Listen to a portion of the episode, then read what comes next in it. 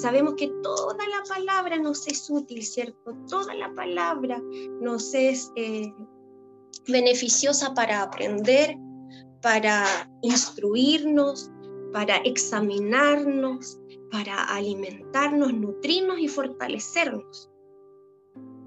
segunda de Timoteo 4, capítulo 4, versículo, del versículo 9 en adelante. Le damos lectura. Dice, procura venir pronto a verme, porque Demas me ha desamparado, amando este mundo y se ha ido a Tesalónica. Crescente fue a Galacia y Tito a Dalmacia. Solo Lucas está conmigo. Toma a Marcos y tráele contigo porque me es útil para el ministerio. A Tíquico lo envié a Efeso. Efeso.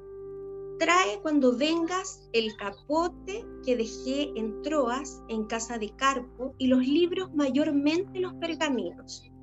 Alejandro el calderero me ha causado muchos males. El Señor le pague conforme a sus hechos. Guárdate tú también de él, pues en gran manera se ha opuesto a nuestras palabras.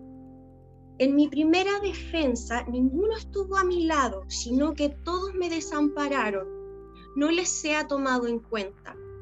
Pero el Señor estuvo a mi lado y me dio fuerzas para que por mí fuese cumplida la predicación y que todos los gentiles oyesen.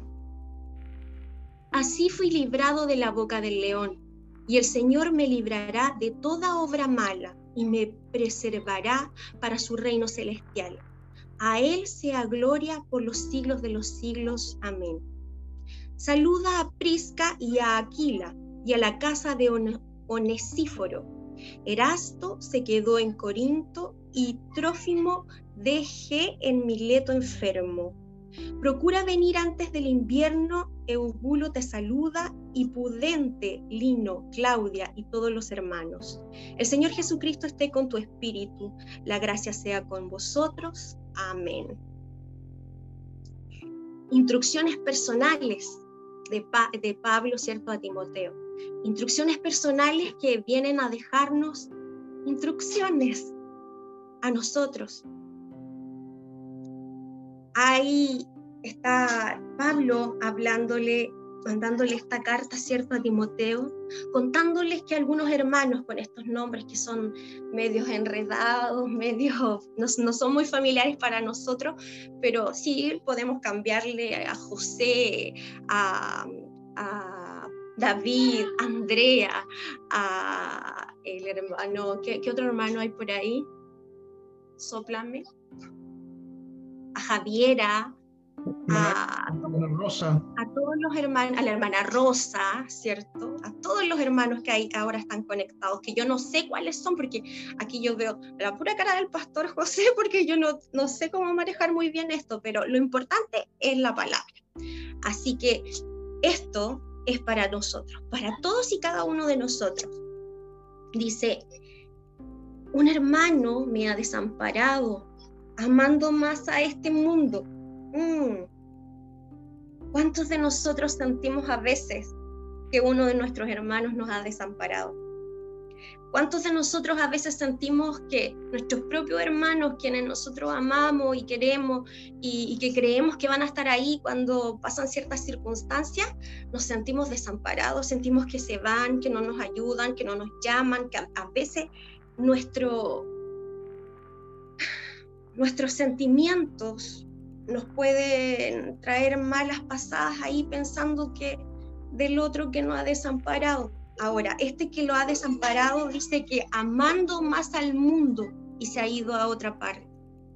También vamos a tener hermanos que tal vez pueda pasar eso y van a estar ahí, pero dice la palabra también que si alguno de, de nosotros hiciera volver a uno de estos pequeños, uy, que sería maravilloso, ¿cierto? Pero pasa esto, que hay hermanos que comienzan a mirar más fijamente al mundo que a Cristo. Y por ende empiezan a mirar más al mundo que a los hermanos que están al lado, que estas reuniones que hacemos para alimentarnos de la palabra. Otro hermano dice que se fue a otra parte y otro anda en otra parte, pero quizás eh, predicando, ¿cierto? Pero dice, solo Lucas está conmigo. Toma a Marcos y tráele contigo porque me es útil para el ministerio.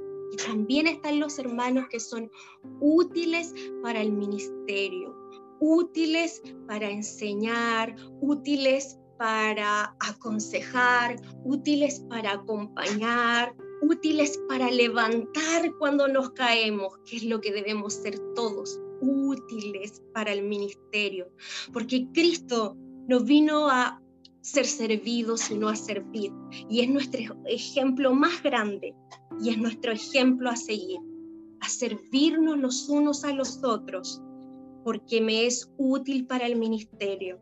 A Tíquico lo envié a Efeso, hay otros que van a ser enviados a servir a otros lados trae cuando venga, ¿cierto? Le manda que le traiga algunas cosas, mayormente los pergaminos. Le da algunos consejos, le cuenta que hay alguien que le ha hecho mal, pero le dice algo. El Señor pague conforme a sus hechos. Yo entiendo que cuando nos sentimos abandonados, heridos, o alguien nos ha hecho algo que va en contra de nosotros. Nuestro corazón albergue cositas, espinitas que van a estar ahí, no permitiendo sanar, ni permitiendo que esta palabra repose y nos haga sentir en paz. Al contrario, vamos a sentir que las espinas se van a enterrar más por tanto, saquemos aquellas espinas y no dejemos que nos angustien, porque debemos descansar en el Señor y dejar que Él pague, que Él haga. El Señor es quien debe hacer aquello, porque el Señor pagará de acuerdo a sus hechos, no a los de nosotros. El Señor pagará de acuerdo a lo que ellos hagan hecho, no no pagará de acuerdo a lo que nosotros tenemos de, ay, ¿qué le pasa esto? ¿Qué le pasa aquello? que ay, ¿por qué me hace esto a mí? Ah, ah. Vamos, dejémoslo en manos del Señor. El Señor sabe cómo le va a pagar. Nosotros guardémonos. Guárdate tú también de él, pues en gran manera se ha opuesto a nuestras palabras. Guárdense de todo aquello que se oponga a las palabras del Señor. Si usted ha tomado una decisión de seguir al Señor, todo aquello que sea ajeno a seguir al Señor es opuesto al Señor. Guárdese de aquello que es opuesto a lo que el Señor le está enseñando. Por eso el Señor nos alimenta, porque de, qué otra manera sabríamos qué es lo opuesto a lo que agrada al Señor? Aquí nos está hablando ahora. No espere que se levante un profeta y le venga a decir, oh, tú, no Juanita, tienes que hacer esto y aquello.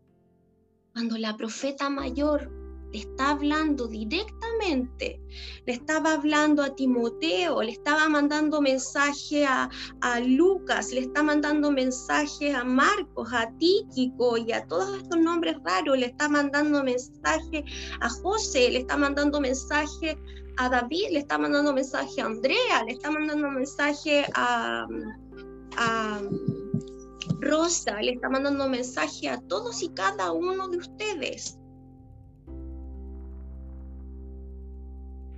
Le está mandando mensajes a, todos. Alejandro el calderero me ha causado, ya lo leí, en mi palabra dice, guárdate tú también de él, pues en gran manera se ha opuesto a nuestras palabras. En mi primera defensa, ninguno estuvo a mi lado, ninguno estuvo a su lado, sino que todos, dice, me desampararon. No les sea tomado. Fíjense en eso. Todos me... Primero le dice, Señor, paga conforme a sus, hechos. Los que me desampararon, no les sea tomado en cuenta.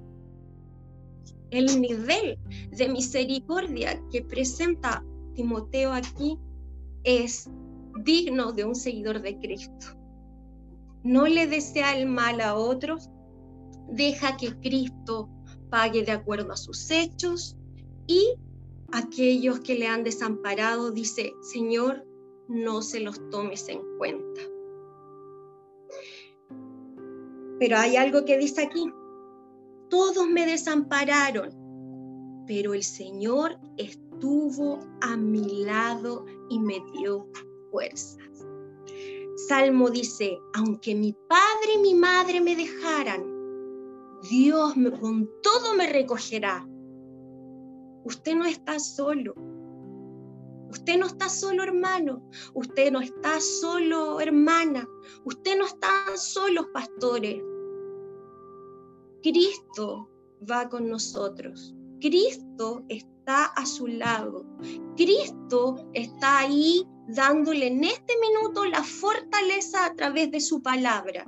Cristo está aquí nutriéndonos de aquello que nos va a permitir sacar las espinas de nuestro corazón, seguir el camino y ser eh, luz para otros.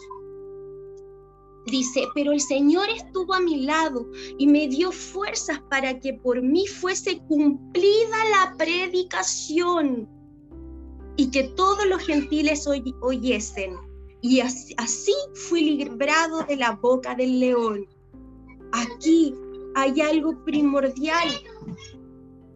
Aquí hay algo primordial. El Señor está a mi lado, me da fuerzas para que sea cumplida la predicación. El Señor te está dando consejos para qué? Para que sea cumplida la predicación de su palabra. ¿Para qué? Para que con tus hechos, con lo que tú comas ahora en esta tarde, esas palabras te sirvan para que tus hechos sean eh, afirmados y te sirve para que a través de tus hechos des testimonio y a través de tu boca des testimonio, porque no podemos callar. Estamos aquí para cumplir nuestro ministerio el de la reconciliación, el de llevar esta palabra, las buenas nuevas, las buenas noticias de que Cristo murió un día en la cruz, resucitó al tercer día para perdón de tus pecados y para así tener entrada a la vida eterna, a poder hablar con el Padre, a poder estar en su presencia. El Señor está a nuestro lado y nos da la fuerza para el Señor está a nuestro lado y nos da la fuerza para poder cumplir con la predicación de su palabra. Y así dice, fui librado de la boca del león. Si usted se siente en este minuto que está en la boca del león, enfermedad, esa espinita en el corazón que no lo deja, que siente que no, no puede perdonar, que hay alguien que lo ha dejado solo, que hay alguien que le saca algo en cara, que hay alguien que, no sé, déjelo de lado, porque Él lo librará de la boca del león. Y el Señor me librará de toda obra mala y me preservará para su reino celestial. A Él sea la gloria por los siglos de los siglos. Saludas a, Prisca, saluda al hermano Daza, saluda a Aquila y a la casa de Onesíforo. Y saludos por Monte Águila también y saludos por Cabrero y saludos por todas partes y por la iglesia que esté escuchando en este momento, por la iglesia del Olivo, por la iglesia de Villa Génesis, por la iglesia de la Villa Los Profesores o por la iglesia que esté escuchando, por la iglesia que somos nosotros, todos juntos ahora, unánimes en un solo espíritu Erasto ahora dice, se quedó en Corinto y Trófimo dejé en Mileto enfermo. Había uno que estaba enfermo.